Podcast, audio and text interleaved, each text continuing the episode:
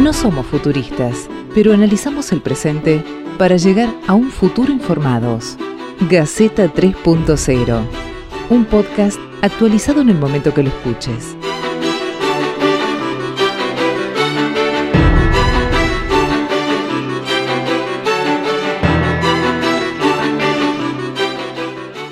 Bienvenidos a un nuevo episodio, un nuevo capítulo de este podcast Gaceta 3.0 en el que nos juntamos un grupo de amigos periodistas de todo el país para analizar lo que está pasando en la Argentina con la pandemia del coronavirus, lo que está pasando en el mundo y tratar de vislumbrar escenarios posibles de lo que ya se llama comúnmente como la nueva normalidad. Digo esto, ¿qué va a pasar con todo lo que estamos haciendo ahora cuando alguien baje la bandera y diga hasta aquí llegó la pandemia, sigan todos con su vida? Bueno, ¿cómo queda, no? Ya venimos hablando de la educación, hemos hablado de salud, estamos hablando de ciberdelitos, que en tiempos de pandemia también encontraron su, su nicho y su forma de crecer. Y hoy vamos a hablar de fake news. Fake news cómo, digo, ¿no? Porque ya todo el mundo ha escuchado hablar de fake news, este, hay gente que ganó elecciones eh, gracias a las noticias falsas, pero nosotros lo queremos abordar también un poco hablando de cómo afectó eh, a la pandemia y al desenvolvimiento de los países, la proliferación de noticias falsas, pero pensando también en qué va a pasar el día de mañana. Imaginemos, dicen los historiadores que la noticia, la historia, también se construye con documentos periodísticos. Entonces, pensemos un escenario para dentro de 50 años, 20 años, 100 años, no importa. Hace mucho, dentro de muchos años va a venir alguien y va a decir, ¿qué pasó en el 2020? Eh, dijeron que hubo una pandemia, una enfermedad, un virus, un... Vamos, historiadores, a los documentos periodísticos. Se van a encontrar con las noticias falsas, con todas las que circularon, que muchas fueron plasmadas en medios eh, no solamente digitales, sino en medios físicos, diarios, por ejemplo. Eh, ¿Cómo va a afectar a la historia la proliferación de noticias falsas? Bueno, hoy nos vamos a tratar de imaginar qué es lo que está pasando hoy y qué va a pasar dentro de, pongan los años que quieran, 50, 20, 100, los años que se le dé la gana, cómo van a estar las noticias falsas para construir la nueva historia. Y así arrancamos con esta con este episodio 4 de Gaceta 3.0. Futuristas. No, analizamos el presente.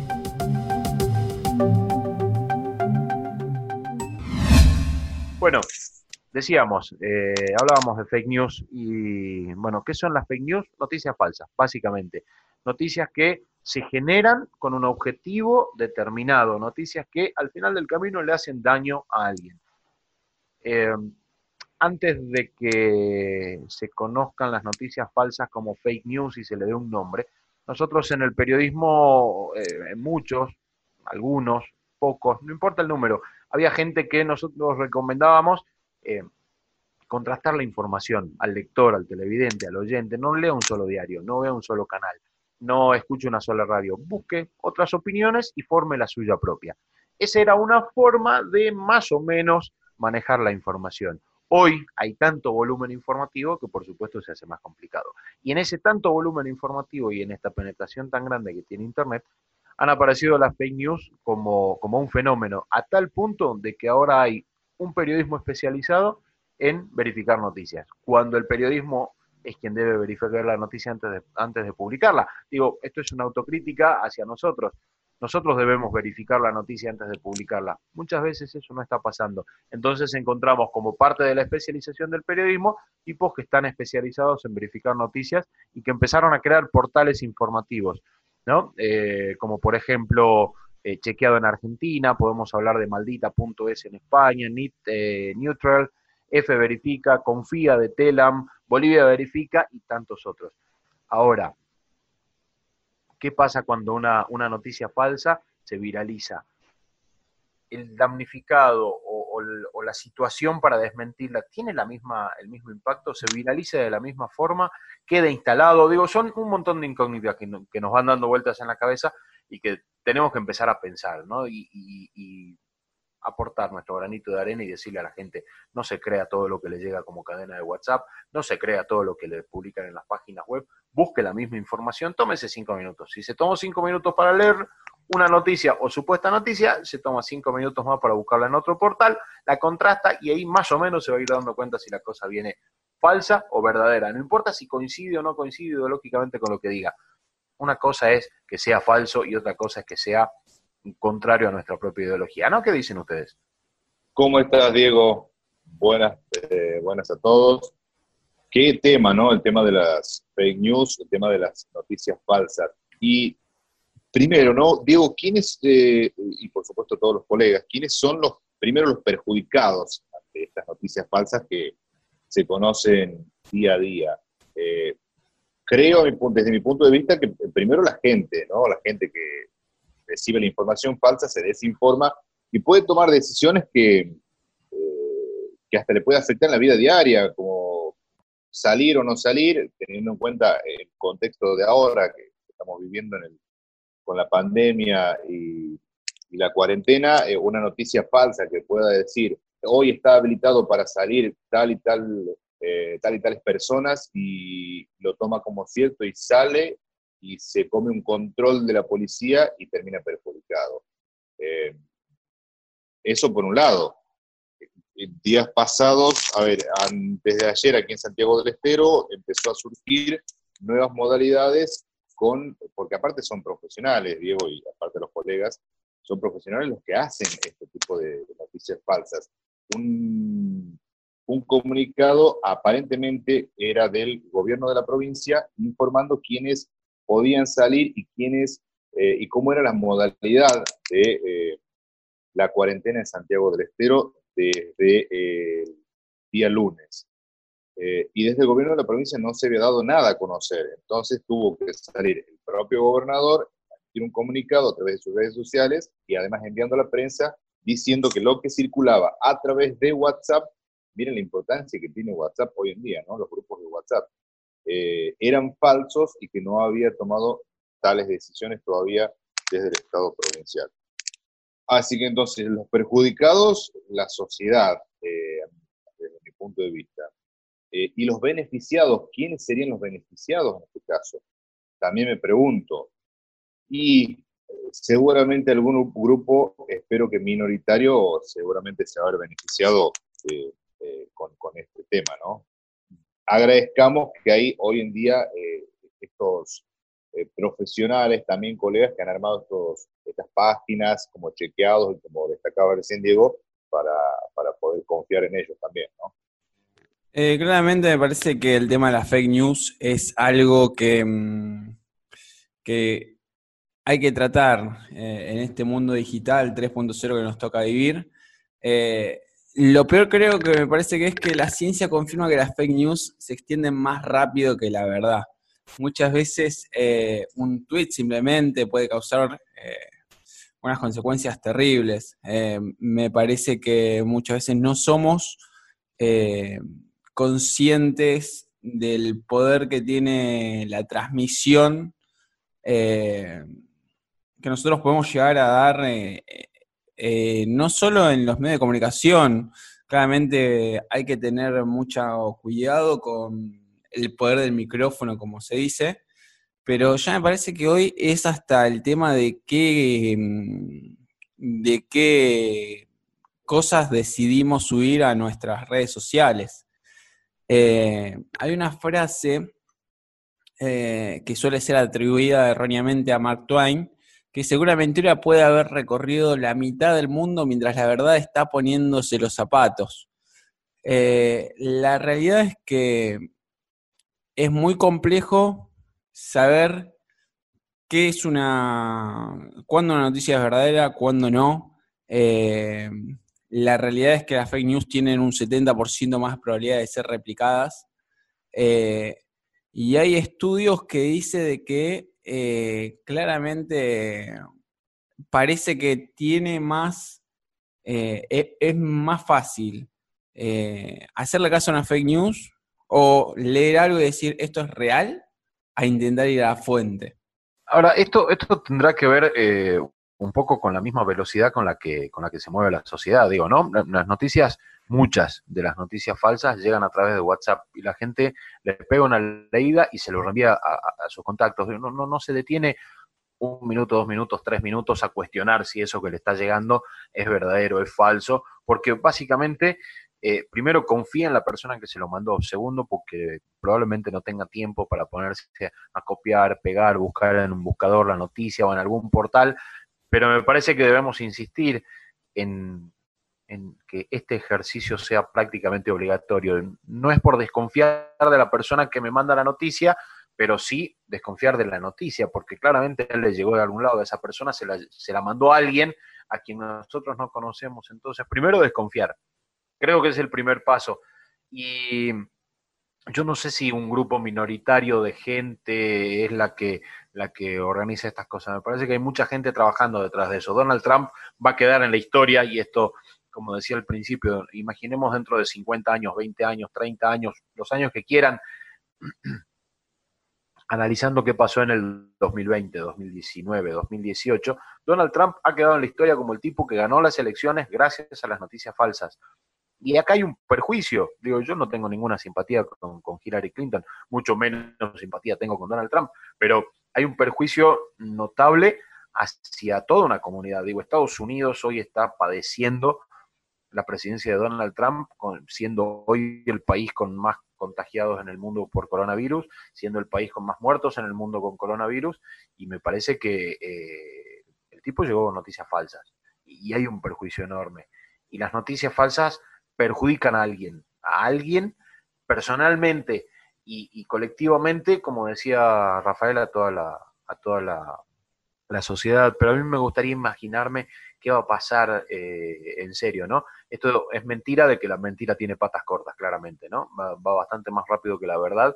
Eh, podemos discutir el concepto de verdad, de posverdad y demás, pero una fake news es sí o sí falsa. ¿Qué va a pasar el día de mañana? ¿Qué, le va a pasar a nuestros hijos, a nuestros nietos o, a las generaciones que vienen cuando quieran saber qué pasó en el pasado? También podemos eh, eh, exagerar y decir, eh, fake news hubo desde siempre. Sí, hubo desde siempre, pero no se transmitían con la velocidad que se transmiten hoy. Hoy la penetración de Internet es muy grande y va a ser cada vez más grande y entonces hay que tener mucho más cuidado de lo que se tenía antes. Alguien me dirá, de la Biblia para acá todo es una fake news. Digo, hay gente que dice que la Biblia es una fake news. Bueno, puede ser, pero la penetración que tiene Internet hoy la hace mucho más peligrosa la noticia falsa porque le causa un perjuicio a alguien. Tiene una intencionalidad maliciosa y por eso nace. Entonces, me preocupa cómo se va a construir la historia, qué van a pensar las nuevas generaciones cuando tengan, cuando se encuentren con este tipo de noticias a la hora de analizar lo que nos está pasando hoy, el año que viene y el año pasado. Sí, me parece claramente, Diego, que eh, puede al analizar de aquí a 10 años, volver a, analizar lo que ha pasado ahora, creo que va a salir eh, claramente lo que ha pasado en realidad, va a salir a luz la, verdad.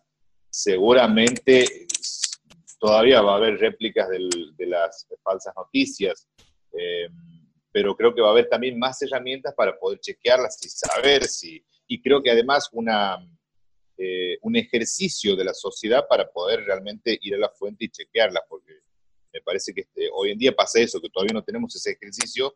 Eh, venimos de, recordemos que venimos de lo que dice el diario o cómo está escrito en el diario, el diario de papel me refiero, eh, sobre todo sociedades como la nuestra, ¿no? Este, el norte del país y todo eso. como está escrito en el diario está, está bien, si así dice en el diario, eh, está bien. Entonces, nosotros replicamos eso. Venimos de ese, de ese concepto. Eh, entonces, hasta que hagamos ese ejercicio de chequear realmente qué es lo que pasa, de tomarnos ese, como decía Diego, esos, esos 30 segundos, ese minuto de chequear a ver si realmente es cierto, me parece que va a pasar un tiempo. Y espero que a lo de aquí a 10 años ya tengamos internalizado para poder, para que no siga sucediendo, ¿no? Sí, la verdad es que me parece también eh, que las nuevas generaciones eh, creo que están perdiendo también el hábito de leer y de buscar. Eh, hace no mucho hubo alguien que, me comentaba que la nueva manera de información es el meme. El meme, por si alguien no lo sabe, lleva, en la sociedad es conocido, si alguien dice un meme, es un chiste, que puede ser eh, una ilustración y demás. Eh, ese nombre sale de que el meme es la parte más chica de la información. Entonces, eh, hay estudios sobre fake news y demás. La realidad es que hay muchos autores que sospechan que el valor novedoso de la noticia falsa alienta su difusión, pero muchas veces eh, el, retuitar, el retuitear o el reproducir cierta información eh, va de la mano del enfado. de hecho, bueno, fue un poco lo que pasó, lo que comentaba Diego al principio en las elecciones presidenciales estadounidenses, eh, hay un estudio que encontró que cada ciudadano de Estados Unidos se expuso al menos tres noticias falsas, no solo creadas por bots, que también convengamos, eh, hay que informar que bots son eh, inteligencias artificiales que están configuradas para subir X mensaje en X tiempo.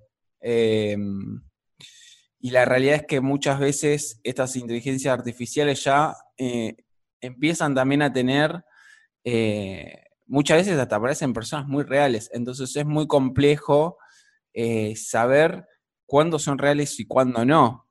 Me parece que la solución al atacar estas fake news, me parece que no existe nada tecnológico, simplemente me parece que la solución podría ser educar la conducta humana y que eh, nosotros manejemos eh, manejemos esta nueva tecnología y no la tecnología nos maneja a nosotros. Es muy complejo en este mundo en el que vivimos esto, pero quizás podemos alentarlo desde, eh, por lo menos, no reenviando cadenas de WhatsApp o intentando educar por lo menos a nuestro círculo más íntimo, donde quizás un pequeño grano de arena quizás a larga llegue a hacer la diferencia. A mí lo que me, preocupa es este, este, que lo decía Beto recién, que las nuevas generaciones no leen. Tenemos una generación que se informa, o en teoría se informa, por TikTok y YouTube. Y ahí tenemos un choque generacional, porque tenemos un montón de pibes que supuestamente toman como cierta información que aparece ahí y la transmiten entre ellos y sus familias como cierta.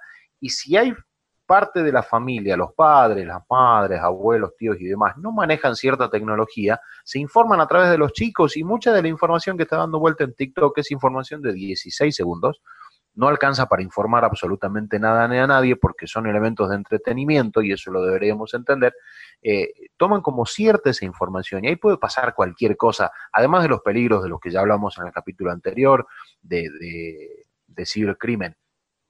Pero hay también información, ¿no? Viene una, criatura de 10 años y te dice, porque a mí me, los unicornios sí existen. ¿Y, ¿Y dónde lo viste? No existen, sí existen. ¿Dónde lo viste? En TikTok. No, no existen.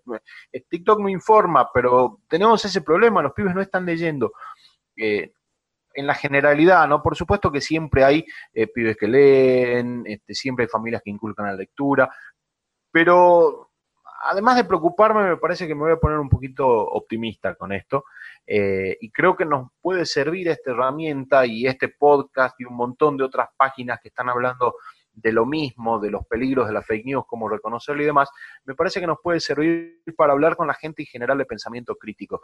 Creo, que eso es lo que le falta también a, nuestra sociedad de hoy. No sé qué va a pasar dentro de muchos años, pero hoy le falta pensamiento crítico, porque además es la fácil, ¿no? Insisto, mamá, papá, un tío, el grupo de mamis, papis del colegio, de la familia, de los exalumnos, te tiraron la noticia y va, ahí la, disparo porque, porque me llegó de ahí y está buenísima y, yo la quiero creer. También está eso, ¿no? Yo quiero creer en esto que estoy leyendo.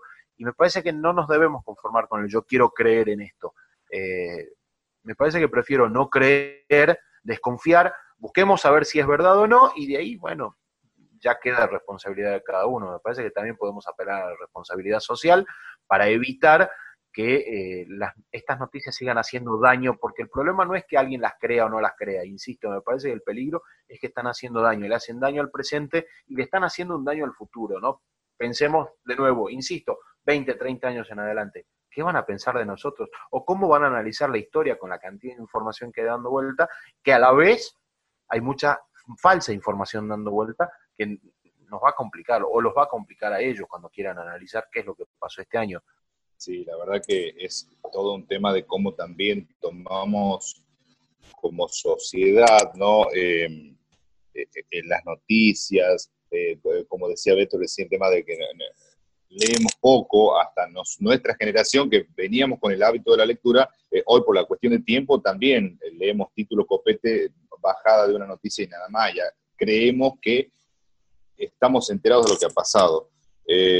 viene por ahí, me parece también por el tema de, la, de la costumbre, de los usos y costumbres de cada sociedad, eh, de cómo podemos hacer para que eh, no nos afecte, de que nos informemos mejor, de que nos informemos bien, y cómo también nosotros como medios de comunicación, entramos el rol de los medios de comunicación en, tratar de que no por dar a conocer primero, por el, ejercicio eso que venimos teniendo, eh, de, dar a conocer una noticia, de dar a conocer una primicia, que hoy en día ya no existe la primicia prácticamente, eh, podemos también caer en, eh, el juego eso de las noticias falsas. Eh, y esa es la responsabilidad, primero como medio de comunicación y después ya nosotros como actores sociales también eh, dentro de la sociedad tratar de, bueno, de hacer entender y de que no se replique todo esto, me parece, colegas.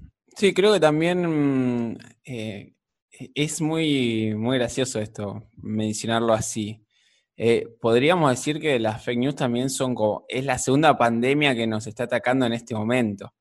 Eh, porque la gente me parece que tiene tanto tiempo ahora en las casas, eh, por el tema del aislamiento, que muchas veces atacan o tienen más tiempo de, yo no, no diría atacan, pero sí tienen más tiempo para, para lo que decía Diego recién, compartir una noticia sin chequearla. Eh, y ahí hay, mm, eh, hay que entender de que la realidad es que son pocos los medios que, eh, que realmente comparten la información después de haberla chequeado. Hoy me parece que la información, sobre todo los medios de comunicación, pasa por otro lado pasa por la velocidad de eh, quién tiene la primicia eh, y después vemos si es real o no real. Eh, total, tiempo para retractarnos y para decir que no tenemos. y me parece que, mm, que, quizás es lo que, lo que más nos lleva en contra. Hoy por hoy pasa que uno no puede ver eh, el otro día hablaba con, un conocido y, yo, y él me preguntaba por qué eh, yo consumo pocos eh, noticieros. A lo cual yo lo invité a hacer un simple ejercicio que, que los invito a que todos lo hagamos. los invito a que miren 60 minutos de cualquier noticiero que nosotros decidamos y que contemos cuántas noticias se dan en 60 minutos, cuántas noticias son que atacan eh, o, son malas o, son negativas o atacan a, al sentimiento del ser, humano desde un punto de vista de decir, uff, está pasando algo malo en la sociedad y cuántas cosas eh, son buenas. Pues realmente en el mundo pasan montones de cosas buenas, montones de cosas malas. Eh, no todo es gris, no todo es blanco, no todo es negro. Y me parece que quizás ahí también, eh, no digo que todo lo que se informe sea fake news en las noticias, eh, pero me parece que también va un poco de la mano porque me parece que, es interesante que apelemos a esto que decía Diego, lo que decían recién los chicos, eh, lo que es la conciencia social. ¿En qué mundo queremos vivir? ¿Queremos vivir informados, desinformados? ¿Qué tan informados queremos vivir? Eh, qué tanto nosotros nos preocupamos por informarnos, y no solo informarnos, muchas veces la información es real o la información es falsa y nosotros no tenemos los conocimientos para poder eh, entenderla. Sobre todo creo que el ejemplo claro es el que nos está tocando vivir, pandemia, coronavirus. Eh, leemos cuatro líneas de un WhatsApp que nos llega, reenviado, no sabemos de dónde, eh, lo damos por hecho y sobre todo en este país que creemos que vivimos en un, va, nos creemos dioses del mundo y por más que nuestro compañero al lado sea médico, es más fácil de decir esto es real a consultarle a alguien que técnicamente estudió y tiene más conocimiento que nosotros y decirle, ¿esto es real o no? me parece que también pasa por ese lado de que mucha gente no, eh, en la vorágine que vivimos, eh, no tienen ganas de perder un segundo, por decirlo de una manera, lo cual me parece muy peligroso.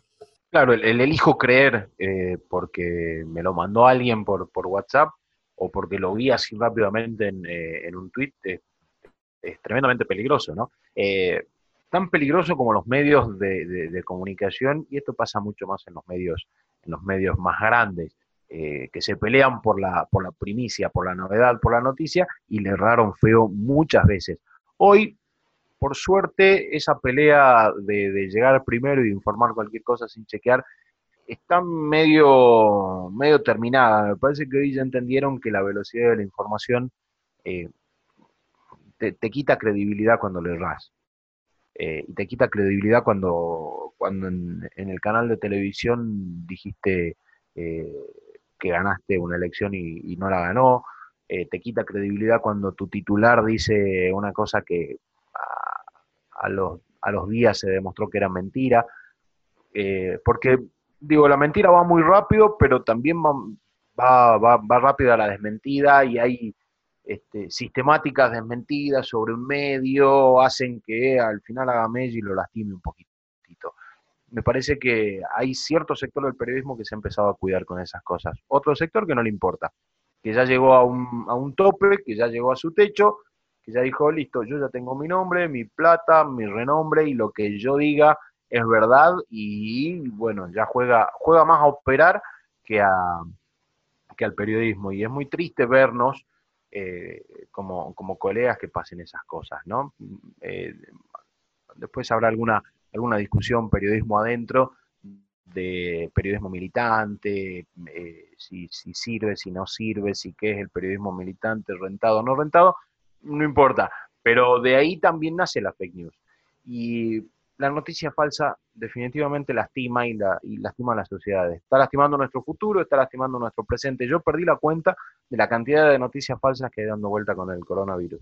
Desde cantidad de casos confirmados, eh, muertos y, reconfirmados y no confirmados, y era mentira, y no había acá y no hay allá, eh, hasta curas, vacunas, no curas, que si es de laboratorio, que si no es de laboratorio, se sumaron este, estas teorías conspirativas dando vuelta, que hay tantas que ya no sabemos cuál es verdad y cuál es mentira, eh, porque es muy difícil verificarla, entonces lo que nos queda es desecharla, porque todas las teorías conspirativas se contraponen unas a otras, entonces eh, no, no, se puede creer en todo, es muy difícil, por eso yo prefiero apelar al ciudadano con pensamiento crítico, al tipo que duda de la cosa que le llega a la mano y dice, mm, a ver, busquemos, son cinco minutos, no es más, ¿eh?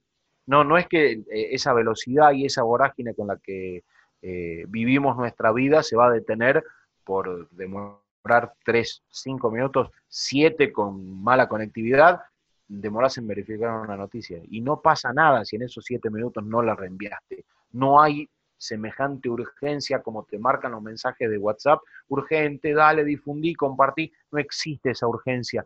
No vamos tan rápido de verdad me parece que hay que bajar un cambio, dudar primero, demorar un cachito y después si querés lo pasás y ya queda, queda responsabilidad. apelo al ciudadano responsable. Como apelo al ciudadano con, pensamiento crítico, apelo al ciudadano responsable. ¿Se, ¿Se, puede? Y es muy difícil. Yo lo vengo, vengo comprobando que es bastante complicado.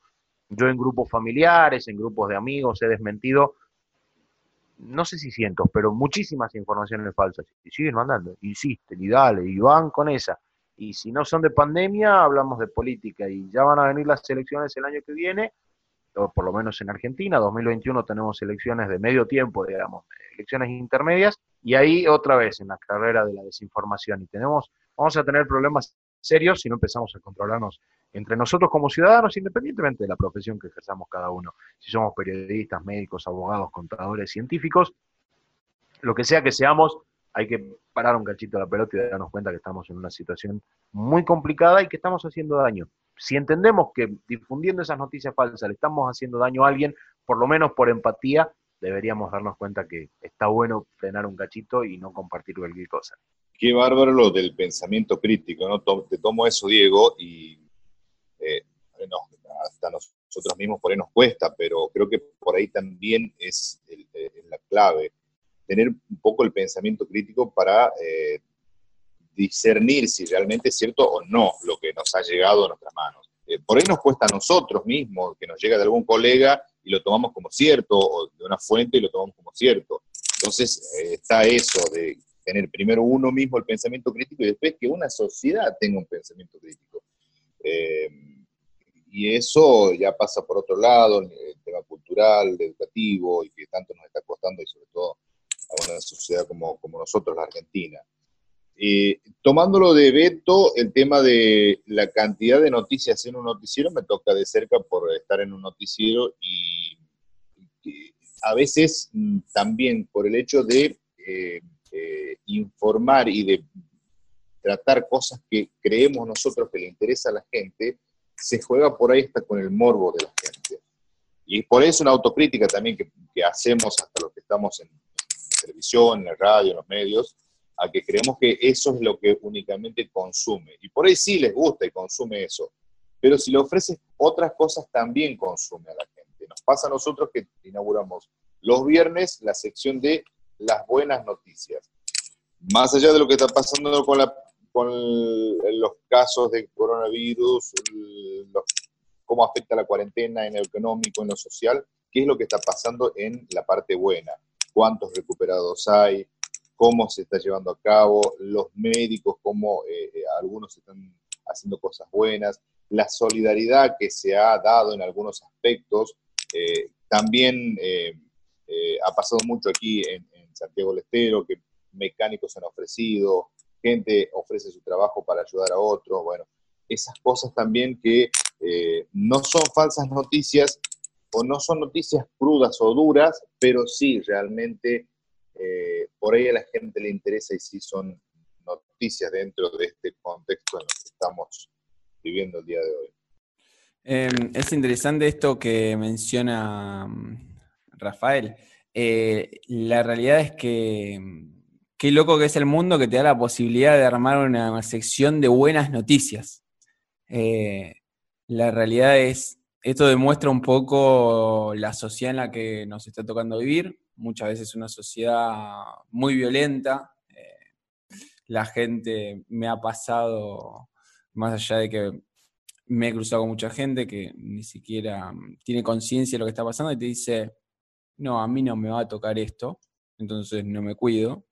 Eh, gente que se enoja porque ni siquiera tenemos la cultura de hacer una cola eh, en un supermercado, en un medio de transporte o lo que sea, y mucha violencia porque la gente eh, prefiere pasar antes o cree que vos vas a pasar antes, cuando la realidad es que uno decide andar con más tranquilidad en estos días. Y lo que agarro lo que decía anteriormente, esto hablo de la, epidemia, que es esta, eh, esto de la fake news, eh, que tiene nombre. Claramente ya esto ya tiene nombre, se llama infodemia, que es un mal que nos acecha como sociedad y corre a una mayor velocidad que un virus. invade con noticias que claramente son poco confiables, maliciosas o falsas, eh, claramente esto aumenta el pánico, eh, alimenta la angustia, lo que les comenté anteriormente con el tema de las noticias, o inclusive promueven conductas incorrectas, eh, como con qué cosas se pueden llegar a... ¿Qué cura hay sobre el coronavirus, por ejemplo? Que ya como no leí no menos de cinco o seis veces cinco o seis veces de que ya se encontró la cura. Eh, si alguien me pregunta que mm, si podemos dar una opinión o un ejercicio que se pueda hacer contra la fake news, yo creo que lo esencial sería confiar en las fuentes oficiales, en la palabra autorizada, en los expertos eh, en la investigación científica comprobada y en las instituciones. Y claramente hay que desconfiar de toda información que genere dudas eh, en lugar de certezas y que sea muy difícil saber de dónde, de dónde nacieron. Sí, la verdad que es, es, es un tema, ¿no? los peligros que decía recién Beto, esto de que si tomás o te inyectas tal cosa te curas del coronavirus. y, ha, muerto gente por eso, ¿no?